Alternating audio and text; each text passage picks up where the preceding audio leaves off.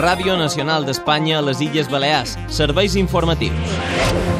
Bon dia, com estàu? Falta un quart d'hora per les 8. El govern es personarà com a acusació particular en el cas Coldo. Així ho ha anunciat la presidenta Margalida Proens, que reitera que reclamaran els 3.700.000 euros que l'anterior executiu de Francina Armengol va pagar per aquestes mascaretes. El portaveu parlamentari dels socialistes, Iago Negueruela, ha defensat la contractació feta per l'anterior govern. És la notícia en què encetam aquest informatiu. Us parla Maria Mangual, José Miguel Blascos a la part tècnica i repassant més titulars del dia amb Àlex Eloi. Thank you. Un ferit lleu. Vuit famílies han hagut de ser desallotjades després que s'hagi esbocat una casa a Palma. L'edifici de dues plantes estava en obres de remodelació i el sostre va passar per ull. Una xacra que no s'acaba. Diàriament, l'IBE Dona va rebre 13 telefonades de dones víctimes de violència de gènere durant el 2023. I en els esports? Dia gran per al Mallorca, que avui juga la tornada de la Copa del Rei contra la Reial Societat a Anoeta, després de l'empat a 0 de la nada. I ara volen saber quin temps ens espera per avui. Agència Estatal de Meteorologia Meteorologia. Ivan Álvarez, bon dia. Bon dia. Avui a les Illes Balears seguirem amb inestabilitat, amb cels ennuvolats i xàfecs que poden caure a Mallorca i a Menorca, ocasionalment acompanyats de tempesta i de calamarsa petita. El vent serà un altre dels grans protagonistes, ja que bufarà de tramuntana amb ràfegues que poden arribar a ser fortes a la illa de Menorca, especialment a partir de la tarda, i les temperatures aniran a la baixa. Arribarem als 16 graus de màxima a Formentera, 15 a Palma i a Eivissa i 13 a Maó. També tenim avisos taronges activats a la illa de Menorca per mal estat de la mar. És una informació de l'Agència Estatal de Meteorologia. Una informació que completa amb la temperatura d'ara mateix. En aquesta hora tenim 12 graus a Palma i a Formentera, són 11 a Eivissa i 9 a Maó. I també volen conèixer com se circula en aquesta hora per les nostres carreteres. Anem en directe a la Direcció General de Trànsit. Allà hi ha Dani Fornés, bon dia.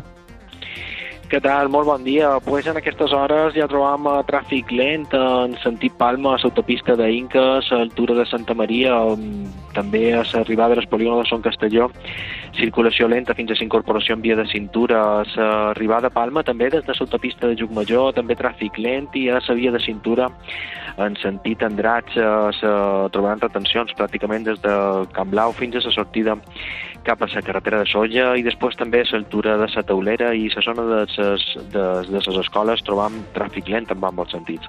Per lo de més, tranquil·litat. És tot. Molt bon dia. El govern s'apersonarà com a acusació particular en el cas Coldo. Així ho ha anunciat la presidenta Margalida Proens, que diu que reclamaran els 3.700.000 euros, que és el total que l'anterior executiu de Francina Armengol va pagar per aquestes mascaretes el govern de les Illes Balears tenim la responsabilitat i, a més, la voluntat d'analitzar-ho tot, eh, de col·laborar en la justícia, perquè és un procediment que ja està judicialitzat, d'arribar fins a, en el final. El cas Coldo ha pres velocitat després que el Partit Socialista hagi exigit l'exministre José Luis Álvaros que llibri la seva acta de diputat en un màxim de 24 hores, un termini que acaba avui de matí. El portaveu parlamentari del PSIP, Iago Negueruela, ha defensat la contractació que va fer l'anterior executiu de Francina Armengol. Es un expediente que es intachable, porque lo es, porque la contratación ha sido fiscalizada por la intervención, por la Oficina Anticorrupción. Y si la pregunta es de por qué lo hicimos en marzo y no en diciembre, pues porque l'IPSALU tiene sus plazos. I per part seva, els grups parlamentaris demanen explicacions. Escolta amb la portaveu de Podem, Cristina Gómez, Lluïsa Pesteguia, de Més per Mallorca, i Doia Ribas de Vox. Tots els responsables i les responsables d'aquesta actuació han de donar les seves explicacions.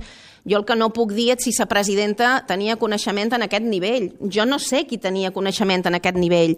El que està clar és que en un determinat moment es malbaraten, presumptament, més de dos milions d'euros. Qui hauria de demanar aquesta comissió d'investigació, perquè crec que això donaria confiança a la gent seria el propi Partit Socialista. Novament m'apareix una qüestió de corrupció política i econòmica. Apareix un exemple de la més gran corrupció moral. Y solo se les pidió devolver parte del dinero una vez perdidas las elecciones. No les reclaman todo el dinero, como debería haber sido, sino solo una parte. Y ni siquiera esa parte ha sido devuelta aún. Por tanto, por todo esto, yo eh, misma solicité en el registro de este Parlamento el viernes la creación de esa comisión de investigación. I passam eh, a altres casos de suposada corrupció perquè continua el judici del cas Exàmens que investiga les suposades filtracions de les proves d'accés a la policia local de Palma, declarat com a testimoni un dels aspirants que diu que els agents, un dels agents investigats presumia que provaria. Yo me entero de esto porque a mí me citan una información reservada. Y en la información reservada se me muestra un examen de desarrollo. Y yo veo que la calificación redondeada, el, 7, el 5 y pico, 1368, no coincide con el acta publicada, que era un 1200. Y lo expongo. Es a partir de ahí donde veo un año después, observo que eso mm, me huele a podrido. Denuncien que també hi hagué pressions durant la investigació de les presumptes irregularitats. La setmana passada, l'antiga cúpula de la policia local de Ciutat va negar cap filtració i el fiscal va retirar l'acusació contra la gent que destapava aquest escàndol. I ara anem a Eivissa, perquè el president de l'autoritat portuària, Javier Sanz, garanteix la continuïtat del Club Nàutic de l'illa, tot i que no guanyi el concurs. Paula Bendito, bon dia. Bon dia. El mes que ve, el Consell d'Administració de l'Autoritat Portuària prendrà una decisió sobre la concessió del Club Nàutic d'Eivissa. Sanz ha dit que desconeix el contingut de la resolució que ha adoptat la comissió tècnica i que no pot prendre partit per cap de les ofertes presentades.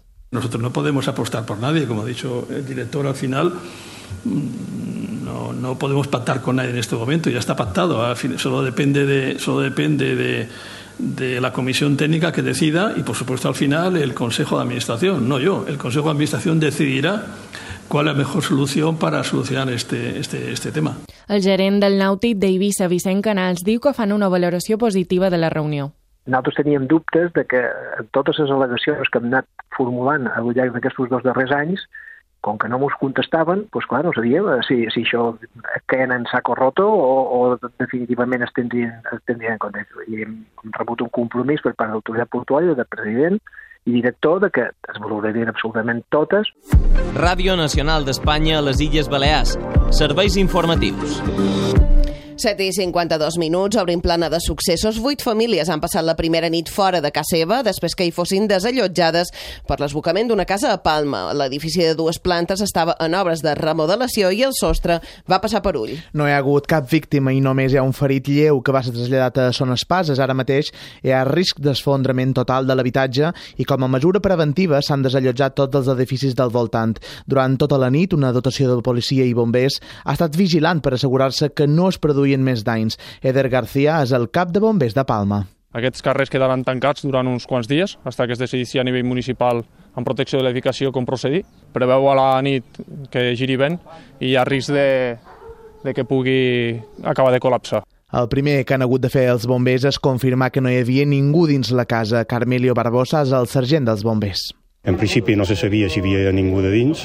Han sortit els, els operaris que estaven fent feina i se sospitava que podria estar el fill del propietari. Hem cridat en el mòbil d'aquesta persona per si pogués estar allà de dins. No ha estat així. I canviant de tema perquè cada dia l'Institut Balear de la Dona va rebre 13 telefonades de dones víctimes de violència de gènere durant l'any passat. La majoria, més de 4.600, foren telefonades, un terç de les quals varen ser durant els mesos d'estiu. Cati Salom, directora de l'Ibedona. Els casos que han augmentat més han estat els de violència sexual en 75 dones eh, respecte al 2022. Nosaltres no, no podem, és a dir, no tenim eh, el per què se produeix, no? El que sí que podem pensar és a lo millor que les dones han pres més consciència i ara ho comuniquen més, o que eh, realment s'hagin incrementat aquestes agressions sexuals. L'any passat se van fer 539 acompanyaments presencials, però una xifra que es garrifa. Quedaren 97 sol·licituds d'acompanyament sense poder atendre per la manca de professionals. Per la Mare d'Educació, perquè la Universitat de les Illes Balears oferirà un nou grau de farmàcia amb 35 places. La previsió és que comenci a impartir-se el proper curs a l'edifici d'Antoni Maria Alcobé perquè ja té l'homologació pertinent. Els dos primers cursos de farmàcia s'impartiran amb docents de departaments com Biologia o Física. Jaume Carat és el rector de la universitat. Oferim 35 places, això és el que la memòria verificada són 35 places i això és més o menys la demanda. A veure, és allò que podríem observar amb garanties de qualitat, que això és la part més important. Precisament amb aquest objectiu d'evitar la fuga de talent a altres comunitats per la inexistència del grau a les illes, la Conselleria d'Educació destinarà un pressupost de 6,7 milions d'euros en 5 anys. I en qüestions econòmiques, vos contant que les illes se situen en la posició 153 del rànquing de competitivitat global integrat per 234 regions europees. Segons dades de la Fundació Impulsa, les illes han remuntat 13 posicions els darrers 3 anys, però continuen amb una competitivitat baixa, bàsicament per la manca de productivitat empresarial. Antoni Riera, director tècnic d'Impulsa.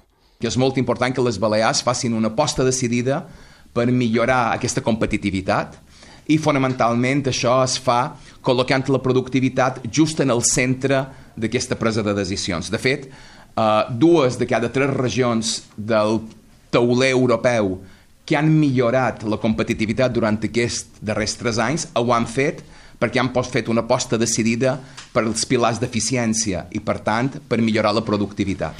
I encara en qüestions econòmiques, els treballadors del sector bancari han encetat les mobilitzacions per reclamar pujades salarials. Han fet una aturada de dues hores ahir de matí a les entitats bancàries, caixes d'estalvis i també cooperatives de crèdits. Els sindicats xifren el seguiment en un 90%. És la primera protesta convocada pels representants dels treballadors que faran una vaga de 24 hores el pròxim 22 de març. Reclamen una pujada salarial del de 8%. Jaume Oliver és el responsable del sector bancari al sindicat UGT. De l'any 2018 a, a, a l'ara, 2024, els nostres salaris han pujat un 1,75% de mitja, mentre la inflació ha pujat quasi un de 8%. I, i després d'aquests resultats extraordinaris, negar-se a firmar un conveni digne que com a mínim eh, pogués ajustar una miqueta aquesta desviació tan grossa que han patit degut a la inflació, no pot haver aquest desviament tan gros entre els seus beneficis i els nostres convenis. A les Balears, 2.500 persones fan feina al sector bancari. I ara vos contam que un any després de la borrasca Juliet, només un 1% de la superfície forestal afectada a les illes estat restaurada. El govern prepara una nova línia d'ajudes perquè els particulars col·laborin en la prevenció d'incendis i desastres naturals al bosc. Aquests dies estan acabant les tasques de manteniment a la comuna de Bunyola, una de les més danyades per Juliet. Els tècnics forestals segueixen retirant molt de material vegetal que va quedar en terra pel temporal. L'abast del desastre fou tal que només s'han pogut netejar 120 de les 14.000 hectàrees afectades a les illes. Joan Simonet és el conseller d'Agricultura s'han enfocat aquestes actuacions a les zones de, de bosc públic, a les zones de més trànsit, vorera de camins, zones recreatives, aquestes zones tal vegada amb més, amb més actuació on, on normalment poden començar els incendis. És moment d'ara, Paula, per repassar l'actualitat esportiva avui ben pendents del Mallorca. Així és, avui el Mallorca es juga el pas a la final de la Copa del Rei. A les 9 i mitja el conjunt mallorquinista s'enfrontarà contra la Reial Societat en Noeta la tornada de les semifinals. A l'anada Somos van empatar a 0. L'entrenador Javier Aguirre assegura que l'equip hi arriba en un bon moment. Los veo con mucha ilusión, lo mismo que, que decía de, de la gente, ¿sabes? No sé si la Real está más acostumbrada, no sé si llegamos en buen momento, anímico, físico y futbolístico, atendiendo, atendiendo a los tres últimos partidos.